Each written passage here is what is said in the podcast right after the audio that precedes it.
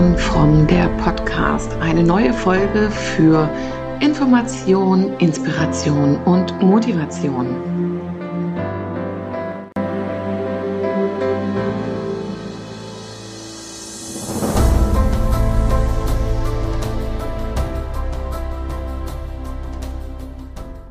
Ja, herzlich willkommen zu einer neuen Folge äh, im Wege des Herzens Podcast, Maren Fromm, der Podcast. Heute habe ich den Florian Gassmann eingeladen und wir unterhalten uns heute zum Thema Sucht, welches das Monatsthema Mai, Juni 2021 von mir ist. Und Flo, ich bin sehr dankbar, dass Florian sich dafür zur Verfügung gestellt hat. Florian kommt aus Stuttgart, ist ähm, Gesundheits- und Sicherheitsmanager äh, in einer großen Baufirma und hat ein Hypnoseinstitut in Stuttgart. Und hinzu kommt, ist er ebenso bei mir im Maren Fromm Institut mit Hypnose vertreten. Florian lebt mit seiner Familie in Stuttgart und ich freue mich total, Florian, dass du dich zur Verfügung gestellt hast für dieses Interview, was ja auch ähm, ja schon sehr persönlich ist und du erzählst uns deine Geschichte. Aber vielleicht magst du ja als allererstes etwas zu dir erzählen, so ja, was ich vielleicht in der Einleitung jetzt vergessen habe. Ja, hallo, erstmal Dankeschön, Maren, für die Einladung, so ein bisschen von mir zu erzählen. Ähm, ja, was äh, hast du vergessen? Ich bin, bin Papa von einer zwölfjährigen Tochter, ähm, bin in der zweiten Lebenshälfte meines Lebens, wird 53 ähm, und ja, bin zusätzlich, weil das Thema Sucht mich ja sehr beschäftigt, ich bin damit in Berührung seit meinem zwölften Lebensjahr. Da hatte ich meine erste Rauscherfahrung. Ähm, ist es für mich ein ganz wichtiges Thema, weil ich eben diesen Ausstieg wieder geschafft habe, etwas der Gesellschaft zurückzugeben. Mhm. Ähm, das ist unter anderem natürlich so was, was ich jetzt hier mit dir mache, dass ich äh, einfach meinem Weg, von meinem Weg berichte. Ich mache aber auch äh, ganz intensiv mit äh, Release Stuttgart Infoveranstaltungen in Schulklassen, mhm. also Prävention, ähm, weil das einfach ein ganz wichtiger Punkt ist, ich habe ähm, Prävention damals so erfahren, wie es äh, in, den, in den 80er Jahren eben gelebt wurde. Da kam der Polizeibeamte mit dem Köfferchen mhm. und äh, hat mit dem erhobenen Zeigefinger ähm, eben die Substanzen präsentiert. Und ähm, ich versuche einfach über, über einen anderen Weg das zu tun, ja, indem ich von meinem Leben berichte. Ja, Release Stuttgart ist eine Selbsthilfegruppe, ähm, in Nee, es ist die, die Drogenberatung. Die Drogenberatung, okay. Ähm, du bist aber selber auch ähm, in einer Selbsthilfegruppe und, oder leitest die auch mit? Also ihr ergänzt euch da gegenseitig auch, ja. oder? Genau, genau. Ich gehe seit 15 Jahren zu äh, NA, das ist Narcotics Anonymous, das ist ähm, die Schwesterorganisation von den anonymen Alkoholikern. Mhm. Und ähm, das ist so mein mein tragender Pfeiler, ja. der mich clean hält und auf meinem Weg der Genesung. Ja. Flo, magst du mal erzählen? Du hast gerade erzählt, dass du mit zwölf Jahren deine erste Rauscherfahrung gemacht hast. Ähm, was hat dich selber dahin geführt? Was war so der erste oder was war ausschlaggebend für deinen ersten Versuch? Ähm, und ähm, welche Folgen hat es dann für dich gehabt? Also ich kann das jetzt ja natürlich nur aus dem Rückblick äh, berichten, so, also Reflexionen. Ähm, also ich, der ausschlaggebende Punkt oder die, die, die Situation war eine, eine Geburtstagsfeier vom Kollegen von meinem Vater. Und ähm, der hat einen zwei Jahre älteren Sohn als ich, also er war 14, 15 und ähm, der hat äh, in seinem Zimmerchen ein kleines Warsteiner Fässchen drei Liter Warsteiner Fässchen stehen gehabt während der Feier und äh, wir zwei Jungs haben uns da unten verzogen und äh, haben dieses Fässchen geleert, während die Erwachsenen oben, oben ge gefeiert haben. Da war ich zwölf, ne? Und ähm, das, was, was so passiert ist mit dieser Rauscherfahrung, deswegen weiß ich, dass da ein ganz klarer ähm, Knackpunkt in meiner Suchtkarriere war oder vielleicht der Startpunkt, ähm, war, dass das Rauscherlebnis Leichtigkeit für mich dargestellt hat. Also nicht nur im psychischen Empfinden, sondern auch im physischen. Ja. Also ich bin, das war im Keller das Zimmer und ich bin bestimmt zehnmal die Treppe äh, zu meinem Vater hochgelaufen und hatte das Empfinden, ich schwebe. Okay. Also es war eine unglaubliche Leichtigkeit in mir mhm. durch diesen Rausch. Ähm, wenn ich so jetzt so durch meine ganze Therapieerfahrung und Selbsthilfe, Reflexion zurückschaue, ist es schon so ein, ein ganz wichtiger Aspekt. Ich hatte fürchterliche Angst vor dem Leben, vor Verantwortung, ähm, diese ganze Geschichte anzunehmen. Und da war eben der, die Flucht in einen Rausch ein super Mittel, um das Ganze nicht spüren zu müssen. Und natürlich auch die ganzen Gefühle, die dazugehören. Ja. Also es ähm, gibt da noch einen zweiten Hinweis, da war ich vielleicht so 16 oder so. Und ich bin nach Hause gelaufen. Ich hatte immer Schwierigkeiten in der Schule und auch mit meinen Eltern natürlich dann durch diese ganzen Verwirrungen und, und Dinge, die durch, durch die, durch die äh, Drogen in meinem Leben aufgekommen sind. Und ich bin nach Hause gelaufen und habe am am Himmel einen hellen Fleck gesehen, der sich ziemlich schnell bewegt hat. Ich wusste damals noch nichts von Satelliten, ne, dass die so aussehen. Mhm. Ich dachte, das ist ein UFO. Ne? Okay. Und ähm, dann stand ich auf der Straße und, und habe geschrien, nehmt mich mit, nehmt mich mit. Wow. So, ja. ja. Und ähm, also das sind so, so, so Hinweise, wo ich merke, ja, also es war ganz viel in meinem Leben, mh, hm, eigentlich gut. Ne? Ich hatte, habe eine sehr, sehr liebevolle Mama gehabt, die aber sehr behütend war. Mhm. Und ähm, mich versucht hat, vor allem zu schützen. Und ich glaube, da ist auch so ein, so ein Punkt, ne, dass ich da einfach nie, nie gelernt habe, ähm, das Leben anzunehmen. Mhm. Ja, weil du eine Hilfestellung immer gehabt hast. Genau. Äh, es wurde dir immer abgenommen. Ja. Das heißt, ähm, dass bei dir die Sucht in Verbindung mit Alkohol begonnen hat, äh, mhm. mit zwölf Jahren. Ähm, wie schnell hat sich das bei dir dann ausgeweitet? Also, bei, also ich sehe das bei einem Kunden von mir, der mit 16 angefangen hat ähm, zu kiffen. Und das, also das finde ich unglaublich, wie rasant er in diese Sucht gekommen, äh, mhm. wirklich in diese Sucht gekommen ist. Also bei mir war das schon auch sehr schnell. Also das, das ging dann relativ schnell, dass ich äh, in die weiterführende Schule kam, so mit 13, 14. Dann kam Cannabis äh, in mein Leben.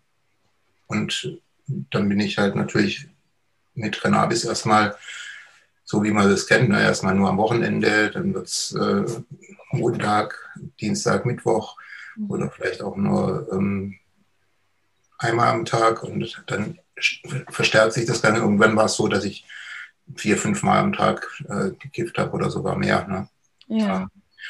Und man sagt ja immer so, Cannabis ist eine Einstiegsdroge. So, ähm, und viele sagen, nee, das ist es nicht. Aber ich, ich sage eben schon, ja, natürlich ist es eine, weil erstens, weil seine Hemmschwelle, etwas anderes zu nehmen, gesenkt weil du schon mal Drogen einfach probiert hast.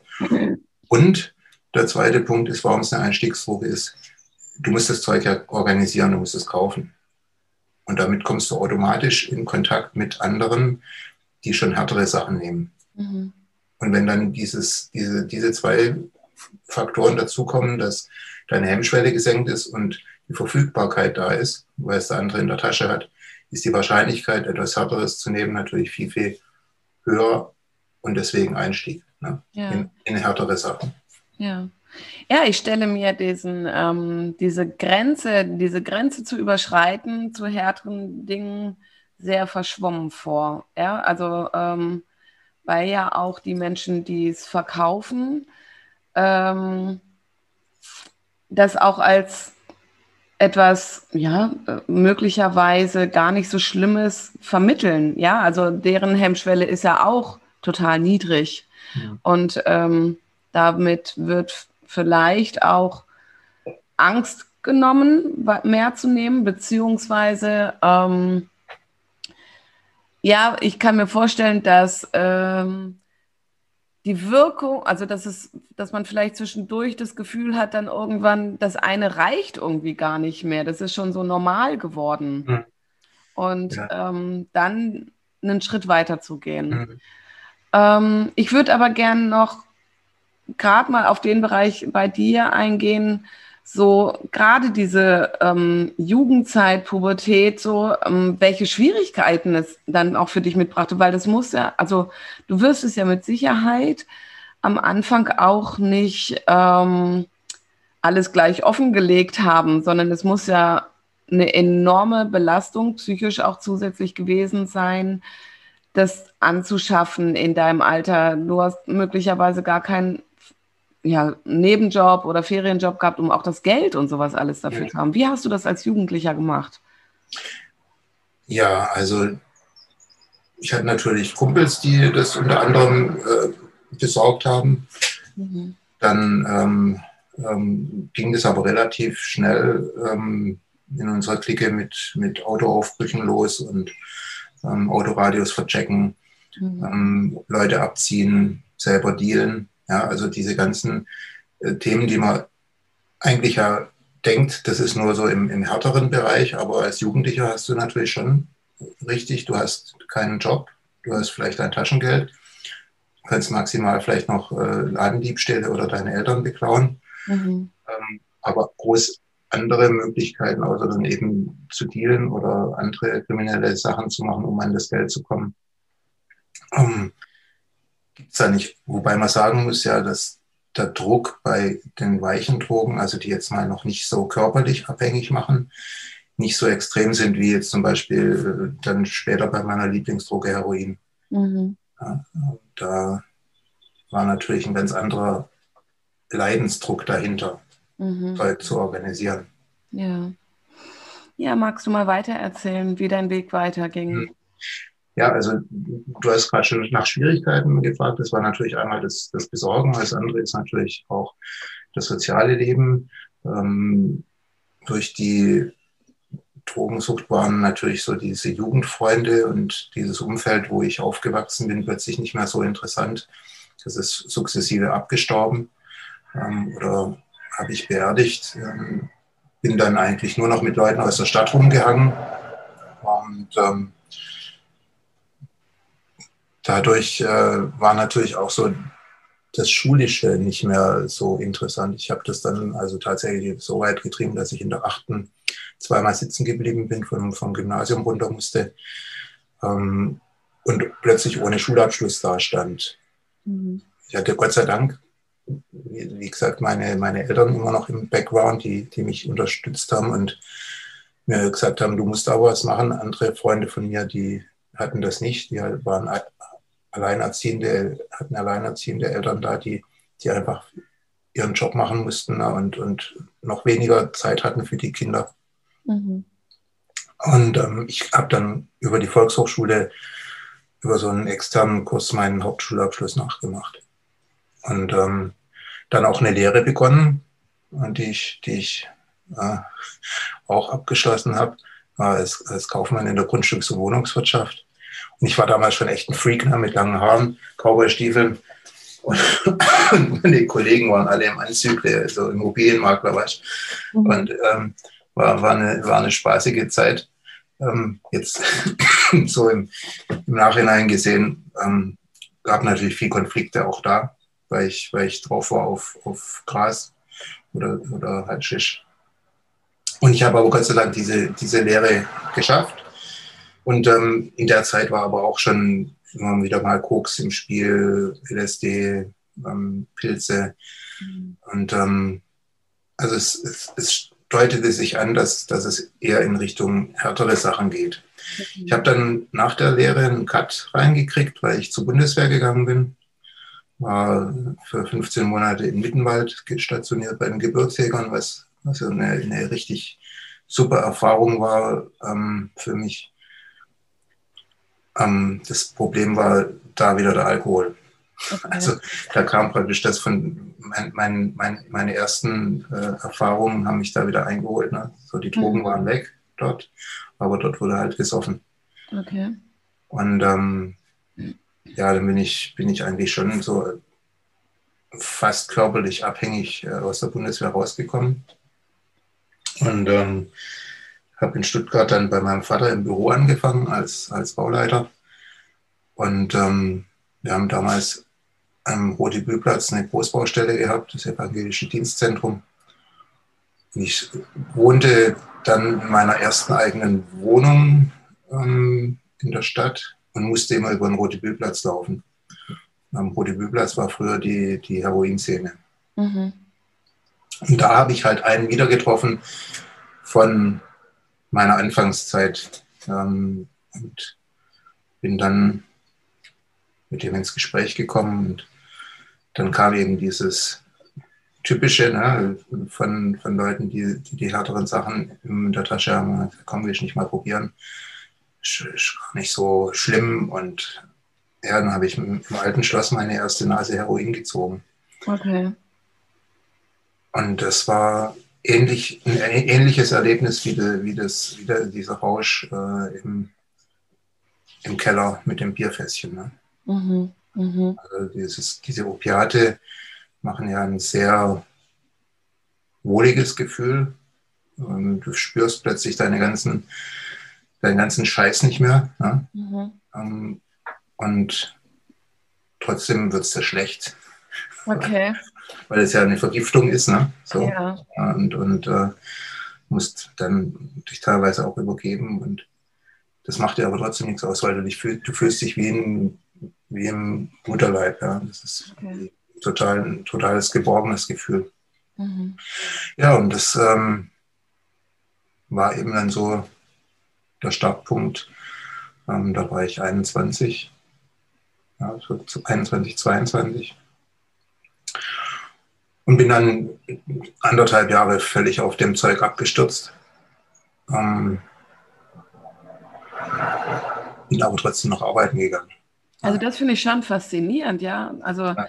Ähm, dein Weg schon allein bis dahin ähm, und trotz, trotz allem oder mit allem eine tragende Familie ja schon auch in gewisser Weise im Hintergrund gehabt zu mhm. haben. Ja, also ähm, ich meine, ich kenne den Rest deiner Familiengeschichte nicht, aber ähm, da einen gewissen, also eine gewisse Chance auch zu bekommen, Mhm. Ja, mit Job ja. und Wohnung und all dem. Ja, also meine Eltern haben da viel, viel investiert. Mhm. Und ähm, das habe ich auch so im Nachgang ähm, sehr, sehr gut aufgearbeitet. Mhm. Und ähm, auch bei meinen Eltern Wiedergutmachung geleistet, weil ich weiß, was, was, die, was die gelitten haben. Ne? Mhm. mhm. Ähm, ja, das, ähm, ging dann so weit, ähm, bis meine damalige Freundin meine, meine Arme entdeckt hat. Okay.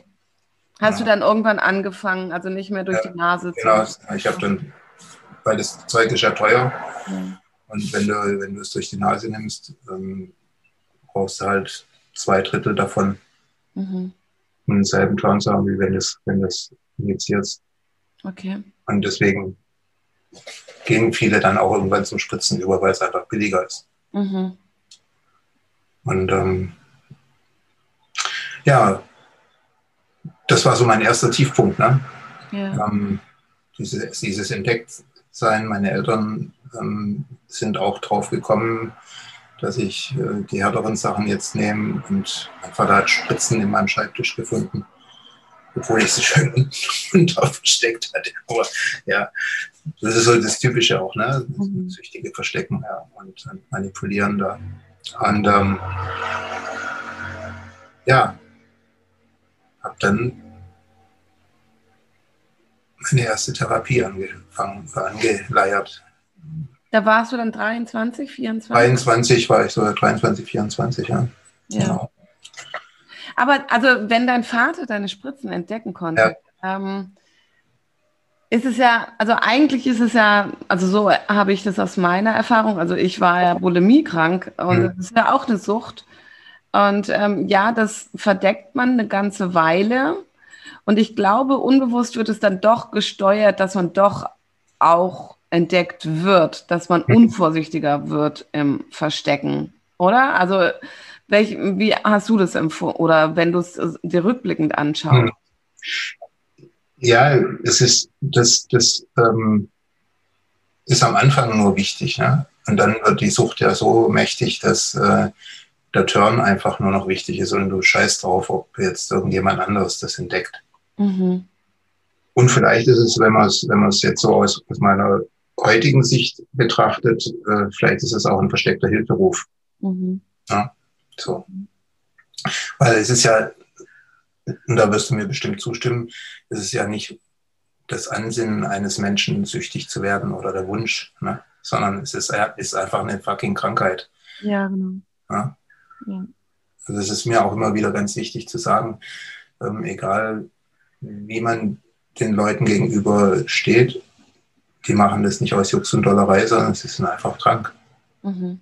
Ja.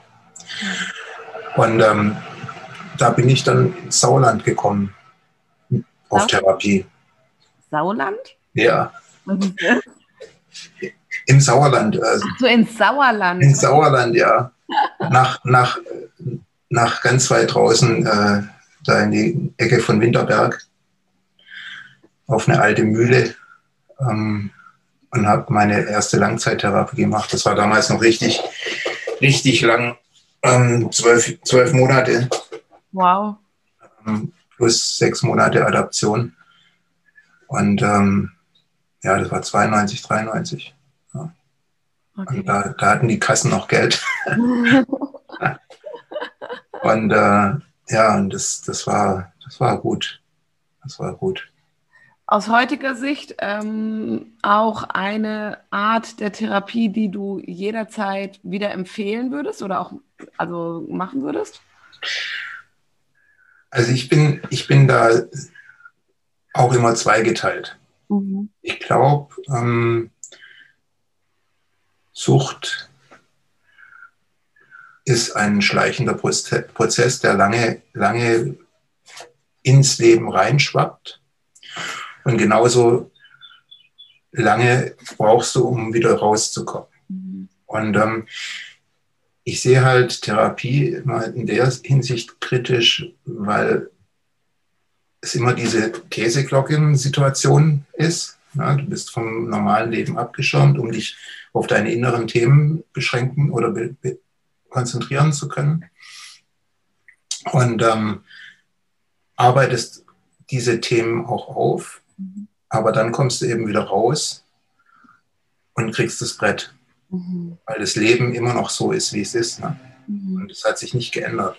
Und ich glaube, da ist einfach der Weg, den ich jetzt seit 15 Jahren gehe, ein sehr guter und funktionierender. Ne? Also, dass man einfach ein, äh, eine, eine Gruppe hat, mit Gleichgesinnten, die auf demselben Weg sind und die eben ganz viele Situationen, die vielleicht bei den Neuankömmlingen ins Leben treten, schon mal gemeistert haben und wo man mit Erfahrung ähm, helfen kann, solche Sachen zu meistern. Und ich glaube einfach auch, dass Sucht ein Thema ist, was ähm, auch mit Spiritualität zu tun hat. Mhm. Ja, also dass, dass ähm, man auf der Suche ist nach etwas, das größer ist, das einem mehr Halt gibt, das ähm, nicht greifbar ist und nicht da ist in dem Moment. Und dann versucht man es mit diesem Mittel zu ersetzen. Mhm. Mhm. Und ähm, das ist ja so das, was so aus den anonymen Alkoholikern und A-NA-Gruppen auch reinspielt, ne, dass man sich da ähm, eine Macht höher als ich selbst suchen darf, die einem hilft, das möglich zu machen, was bisher nicht möglich war. Mhm. Und äh, für, mich, für mich ist das heute ein, ein Glaube an, an, einen Gott, an, der, der einfach da ist. Mhm. Und ähm, hat nichts mit, mit Religion oder so zu tun, sondern einfach nur eine, eine höhere Macht, die, die mir hilft, clean zu bleiben. Mhm. Ja, und das, das gibt natürlich total Halt, diese Löcher in der Seele zu stopfen, die durch das Leben da äh, in Sucht passiert sind. Mhm. Du hast eben erzählt, du warst, also deine erste Therapie hast du 92, 93 mhm. gemacht, ähm, bist aber erst, also nach deiner bisherigen Erzählung, erst seit 15 Jahren oder schon 15 Jahre, ja. wie man auch immer das zählen genau. mag, wirklich clean. Was geschah, nachdem du aus dein, dein, deiner ersten Therapie ja. rauskamst? Also ich war voller Elan und wollte mein Leben neu starten, habe es auch getan. Neue Wohnung, habe eine Lehre angefangen als Schieferdachdecker dort. Und ähm, habe das auch so anderthalb Jahre richtig gut gemeistert da oben. Und dann kam ähm, eben wieder der Alkohol in mein Leben. Okay. Als Bauarbeiter ist es üblich, dass man dann mal abends zusammen Bier trinkt. Ähm, was aber nicht so, nicht so schlimm war erstmal. Ähm, aber es war der Türöffner wieder. Ja, so. Also ich, ich bin ganz heute ganz klar der, der Überzeugung, wenn ähm, du clean leben willst, dann musst du komplett clean leben. Mhm. Das heißt, keine bewusstseinsveränderten Stoffe. Du musst bei Medikamenten auch vorsichtig sein, ob da Opiate drin sind mhm. und eben auch kein Alkohol trinken. Ja. Mhm. Ähm, und dann habe ich über die Berufsschule einen kennengelernt und bin mit dem so ein bisschen, habe mich so mit dem ein bisschen befreundet und dem seine Schwester hat sich in mich verguckt und die war das einzige Mädel in dem 4000 Seelendorf, die selber auch mit Heroin zu tun hatte. Oh, okay. Warm, ne? wie so ein Magnet. Das ist, so ein, das ist auch so ein typisches ähm, Ding von Süchtigen, dass die sich anziehen wie Magneten.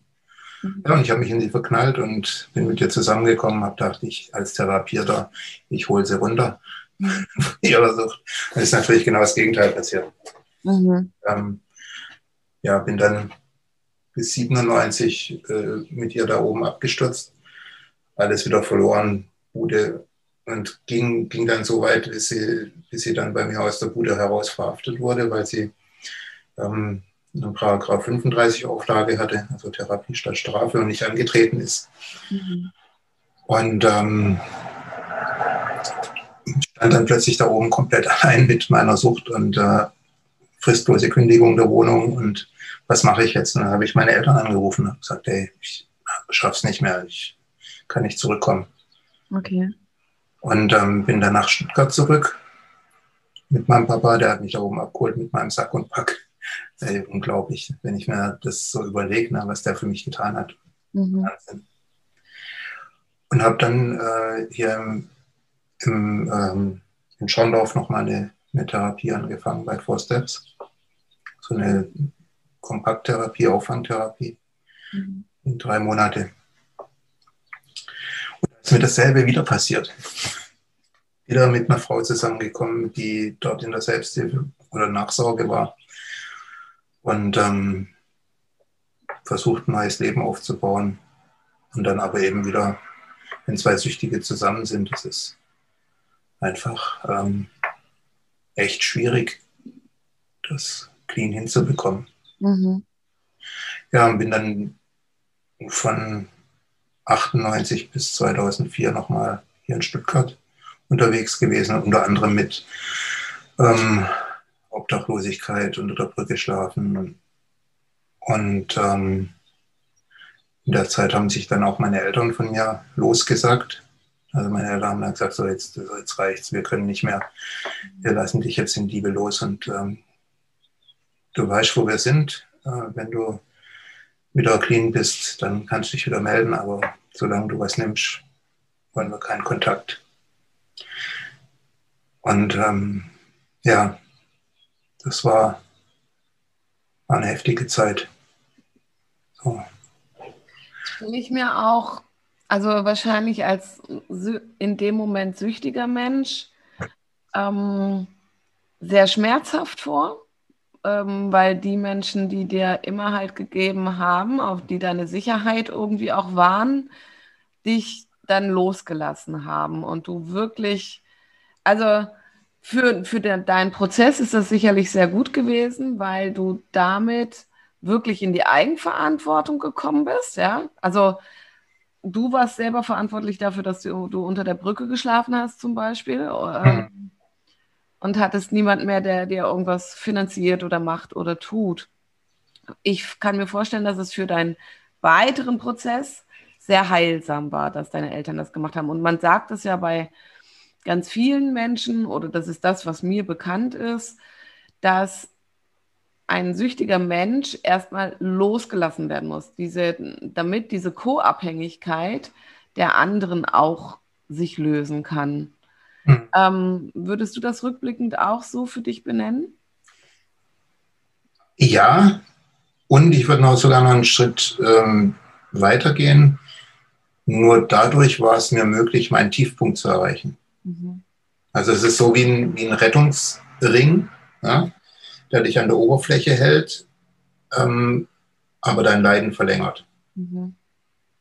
Und du musst aber erstmal an den Grund des Sees sinken, ähm, um dich dann von dort abzustoßen, um wieder ganz allein schwimmen zu können. Mhm.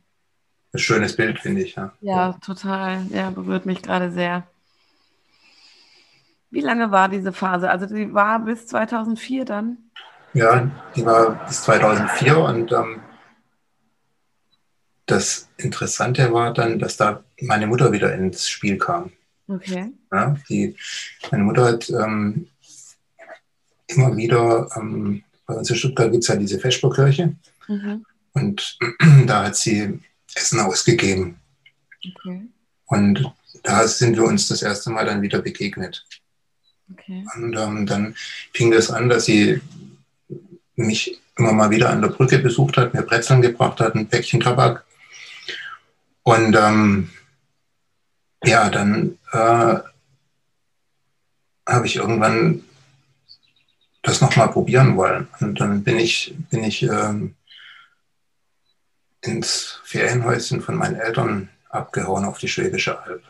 Okay. Und konnte dort von den ganzen Drogen abkicken. Ne, so. Ähm, ich habe zwar immer noch mein, mein Alk äh, im Gepäck, also meine drei, vier Fläschchen Bier abends. Und ähm, habe dann da oben angefangen, wieder zu arbeiten.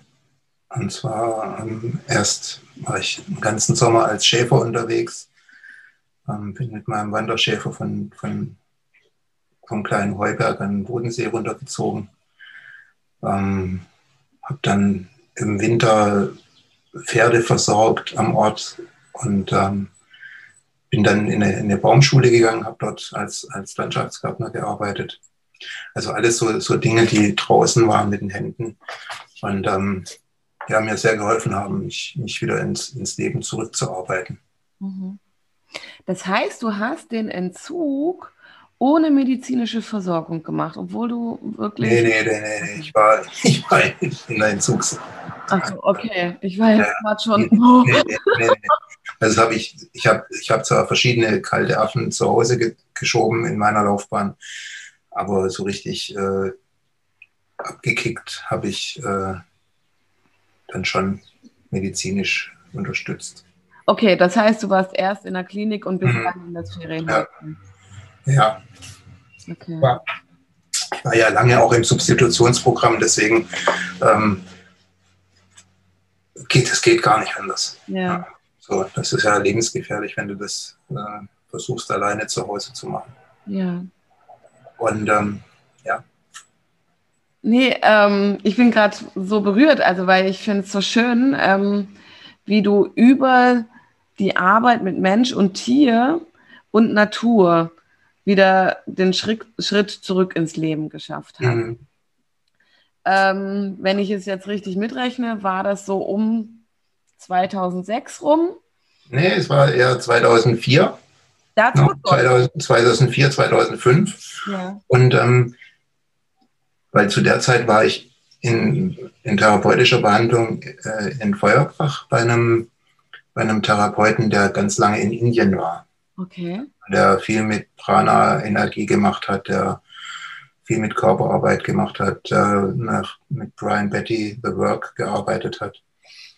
Und ähm, da habe ich auch meine Frau kennengelernt. Ah, in, einer Wochenendgruppe, genau. Und ähm, bin dann mit meiner Frau zusammengekommen ähm, und bin von der Alp nach Stuttgart gezogen und hatte dann während dieser Zeit aber nochmal einen ganz heftigen Alkoholrückfall, ähm, der meine Frau in ihrer Magersucht so getriggert hat, dass sie selber auch in die Klinik gegangen ist. Mhm. Und ich hatte in der Zeit aber auch schon nochmal ähm, mit dem Therapeuten mir am Kopf gemacht, wie, wie kann ich jetzt den äh, letzten Schritt gehen. Und er hat mir damals gesagt, hey, du musst unbedingt zu den anonymen Alkoholikern gehen. Das ist genau das, was, was den, den Schritt bringt. Und ich habe ausgelacht, ne? ich gehe doch nicht zu dieser Sekte. Mhm. ja, so, so war mein Denken früher, ja. ne? so über, dieses, über dieses Programm. Und ähm, ja, und dann bin ich, bin ich in die Alula-Klinik nach, nach Oberstdorf. Ah, okay. Ja, Zwölf-Schritte-Klinik, nach einem Pattern-Alber-Modell arbeitend, ähm, auch viel mit Körper und ja, und das war so der Knackpunkt oder der Klickpunkt oder der Übergang in, in mein heutiges Leben. Mhm. Ja, da habe ich die NAs kennengelernt, weil jeden Abend in der Klinik ist, ist abends äh, Selbsthilfegruppe angesagt. Ja. Da kommen die ganzen Selbsthilfegruppen von, von außerhalb oder das wird, wird eben von den ähm, Patienten selber gemacht, die dort gerade sind. Ja, und der, der damalige ähm, Chefarzt, der Boderat, ein Mann, 62 Jahre alt, drahtig und einen langen weißen Bart, wie so ein Almöhi, der hat zu mir gesagt, Flo, wenn du es draußen schaffen willst. Therapie hast nicht immer um dich, aber Selbsthilfegruppe, geh dahin. Das wird dir helfen, dein Leben aufzubauen. Mhm. Ja, und ich bin dann nach Stuttgart zurück ähm, und habe wieder angefangen als Landschaftsgärtner zu arbeiten, bin regelmäßig in meine Selbsthilfegruppen gegangen und ja, seitdem ähm, bin ich clean und trocken. Ja. So, ja. Ich habe seitdem nichts mehr nehmen müssen. Mhm. Ich habe auch heute kaum noch oder fast keinen Suchtdruck mehr. Also ich kann mit Menschen auch zusammen sein, wenn sie, wenn sie was konsumieren. Also jetzt Alkohol, natürlich nicht Drogen. Wenn ich, ja. wenn ich Drogen sehe, gehe ich sofort. Das mhm. möchte ich mir nicht antun. Ähm, und ich habe heute auch, das merke ich immer wieder bei, mein, bei meinen Weihnachtsfeiern im Geschäft, ähm, eine ganz klare Grenze. Also du merkst ja, wenn du nüchtern bist und Leute trinken um dich, was für einen Zustand, die dir nicht mehr gut tun mhm. oder du sie einfach nicht mehr ertragen kannst, weil sie nur noch Scheiße reden. Mhm. und dann gehe ich halt. Ne? So. Ja. Das ist, ist, ist relativ einfach heute für mich, das zu tun. Was ich ab und zu noch habe, sind, sind äh, Rückfallträume. Okay. Also die Seele verarbeitet halt das immer noch. Ne? Mhm. Ja, genau. Ja, Wahnsinn. Das heißt, du bist seit 2006, also weil du hast gesagt 15 Jahre, seit 2006 wirklich. Seit 10.12.2005. Ah, okay. ja. Ist das, wieso ist das so ein besonderes Datum? Bist du da irgendwo hingekommen oder war, hast ja. du das da aufgeschrieben, dass du da das letzte, hast du da bewusst auch das letzte Mal was genommen oder? Das ist, das ist genau der Punkt, da hatte ich diesen, diesen massiven Alkoholrückfall. Meine Frau war in die Klinik ähm, eingeliefert wegen ihrer Magersucht. Mhm. Und an dem Tag bin ich in die Furtbach-Klinik und habe gesagt, ich mache mich weg. Okay. Also ich habe mich praktisch wegen Eigengefährdung einliefern lassen. Ah. Und äh, das ist der Punkt, wo ich nichts mehr genommen habe. Das ist mein heutiger Clean-Geburtstag.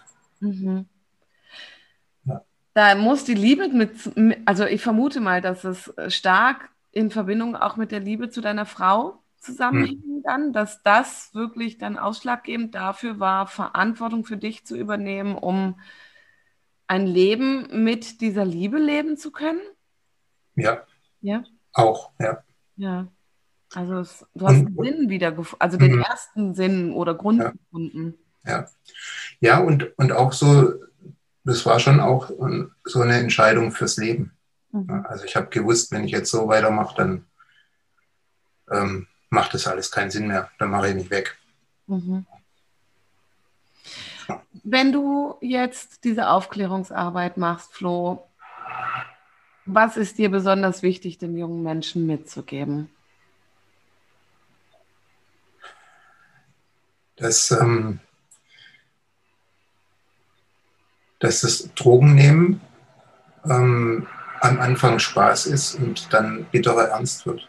Mhm. Und dass ähm, ich genau weiß, dass man keinen vor, vor dem Ausprobieren äh, bewahren kann.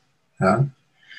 Ähm, aber dass man einfach ein Bewusstsein schafft, was es mit einem machen kann.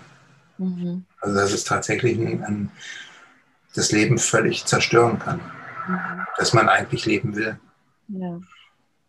Und dass es ganz wichtig ist, sich Hilfe zu holen. Also ähm, auch, auch, ich weiß, dass, dass mein Weg nur so gehen konnte, weil meine Eltern sich eben auch Hilfe geholt haben. Ne? Mhm. Also, ähm, das ist ja eine Familienkrankheit. Ne? Also die, die Eltern brauchen da genauso Unterstützung und es gibt äh, auch für Eltern Selbsthilfegruppen, es gibt äh, einen Verein hier in Stuttgart, den meine Mama mitgegründet hat, für, von, von Eltern für, äh, für Eltern, mhm. die sich treffen und, und äh, sich austauschen. Und es gibt ja auch ganz viele Beratungsangebote von, von Drogenberatungen für Angehörige. Mhm. Ähm, und was mir auch noch wichtig ist, äh, den mitzugeben, ähm, ich erzähle immer meine Geschichte so, wie ich sie jetzt gerade erzählt habe. Mhm. Ähm, einfach um ein Bewusstsein zu schaffen, dass, ähm, ja, dass das, das Drogennehmen nur am Anfang Spaß macht. Mhm. Und sobald es dann eine Sucht ist, nimmst du Drogen, um normal zu sein. Ja. ja. Also du hast nicht mehr diesen Rausch, du wirst diesen Rausch vom ersten Mal nie wieder erreichen. Das ist ja dieses Fatale, was auch ähm, diese Steigerung beinhaltet. Ne? Mhm. Du, du, du, versuchst immer wieder denselben Zustand wie beim ersten Mal herzustellen. Das ist ganz, ganz prägnant. Das ist bei Ecstasy zum Beispiel. Ecstasy ist ja eine, eine, eine Droge, die diese ganzen Glückshormone ausschüttet ja? Mhm. und äh, die Zirbeldrüse praktisch leert. Und ähm, so wie die erste Pille wirkt, wird nie wieder eine Pille wirken. Ja, weil, weil, und, dieses, aber dieses Erlebnis prägt sich ein und du versuchst es wieder zu, zu, zu kopieren und es funktioniert nicht. Und dann nimmst du mehr. Ja. Und so gibt es eine Steigerung. Das ist bei allen, bei allen Substanzen eigentlich der Fall. Ja, ist so. Also ähm, selbst wenn, also eigentlich, ja, Zigaretten sind auch eine Droge. Ähm, und da ist es zum Beispiel bei mir auch so, dass ähm, früher ich ganz wenig geraucht Also da war es tatsächlich genauso wie bei dir. Meine erste Zigarette, mir ist so schwindelig und schlecht geworden. Ähm, und trotzdem habe ich es weitergemacht. Ja, mhm. total bekloppt. Und habe ja auch schon mehrfach aufgehört. Ähm, aber es, aber habe dann, weil es auch, also das darf man ja immer nicht vergessen, es gibt ein Suchtgedächtnis. Und wenn du in irgendeinem Trauma oder irgendwas getriggert wirst, kann es dir passieren, dass du halt, wenn du es noch nicht komplett aufgelöst hast, ähm, auf dieses Muster wieder zurückgreifst, das einfach der leichteste in Anführungsstrichen mhm. Weg im ersten Moment ist. Und dann hat sich es auch bisher immer wieder gesteigert. Genau. Anstatt wenig, also und dann mit dem Kopf ist das gar nicht machbar. Hm. Also aus meiner Sicht ist Sucht mit dem Kopf alleine nicht machbar. Stimmt. Ja. Gebe ich dir recht. Ja. wenn, es, wenn es mit dem Kopf lösbar wäre, dann wär's, wär's, gäbe es nicht so viele. Ne? Ja, genau. Aber es ist eben ganz viele verschiedene Faktoren, die da noch mit reinspielen. Ja, das stimmt. Und oft ist, ist ähm, der Griff, jetzt wenn wir bei der Zigarette bleiben, ähm, der gesündere als jetzt zum Beispiel Ritzen oder was weiß ich. Ne? Mhm. Was, was es ja noch für andere Möglichkeiten gibt, um sich Erleichterung zu schaffen von dem Thema, was im Inneren gerade brodelt. Mhm. Mhm. Genau. Ja, Flo, ähm, wir haben jetzt schon 45 Minuten miteinander gesprochen. Mhm. Ähm, es gibt sicherlich noch einiges mehr dazu zu sagen. Für heute würde ich gerne an diesem Punkt aufhören. Gibt es für dich dennoch irgendwie noch so ein, zwei Abschlusssätze, die du gerne mitgeben möchtest? Vielleicht können wir ja einfach nochmal, wenn du sagst, das, was du jetzt heute erzählt hast, ähm, ist immer so der Anfang, den du erzählst. Vielleicht können wir nochmal so, falls du Lust hast, noch ein weiteres Thema oder so nochmal einen weiteren Podcast machen, wie du magst. Aber jetzt für heute ähm, einen Abschluss zu finden.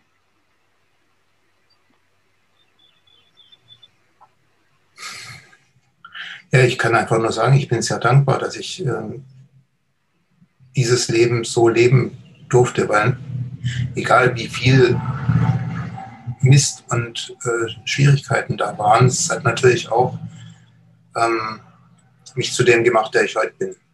Ja, ich, ähm, diese Tiefe und, und auch dieses äh, Verständnis für mein Innenleben, für meine Gefühle, für ähm, ja, mein Menschsein, mhm. ähm, sind natürlich nur dadurch möglich geworden. Mhm. So. Also diese tiefe Innenanschau, dieses Reflektieren macht man ja nicht, wenn das Leben normal läuft. Ja, sondern das macht man nur, wenn, wenn, wenn die Kacke am Dampfen ist. Und ähm, ich habe da nochmal so ein schönes Bild von meinem ersten Tag heute. Meine, meine Familie hat er so beschrieben, ich habe ein großes Fass voll Scheiße und da ist eine weiße Decke drüber gebreitet, ähm, damit es die Außenwelt nicht sieht. Ne, so. mhm. Und ähm, man muss da drunter gucken und man muss Licht und Luft dran lassen, dass dieser Gestank, der da drunter ist, sich, sich verflüchtigen kann. Mhm. Und ähm, ja, ich glaube, das ist wichtig, in diese Dankbarkeit zu kommen, um, um mit, mit dem ganzen Frieden zu schließen. Mhm. Ja? ja, wie, wie bei so vielen anderen Themen auch. Gell? Ja, genau. Also die Dankbarkeit und die Vergebungsarbeit ist so wichtig, ja. um, um, um in die Annahme zu kommen und um dann wirklich in das eigene Leben einsteigen zu können. Und um es zu integrieren. Ne? Es ist ja ein Teil von dir. Ja. Und dich damit dann auch nicht mehr abzuwerten. Ja, genau. Ja, genau. Sondern vielleicht sogar als was Wertschätzendes zu sehen. Mhm. Genau. Ja, Flo, ich danke dir ganz herzlich für dieses wirklich berührende Interview und deine Geschichte. Ähm, und ich freue mich total, dass ich dich kenne und ähm, wir ja auch jetzt zusammenarbeiten. Und freue mich, wir haben nämlich nachher auch ein, noch einen weiteren Termin, wir zwei. Da freue ich mich sehr drauf. Vielen Dank für heute, für dieses Gespräch. Sehr gern. Bis dann. Bis dann. Ciao.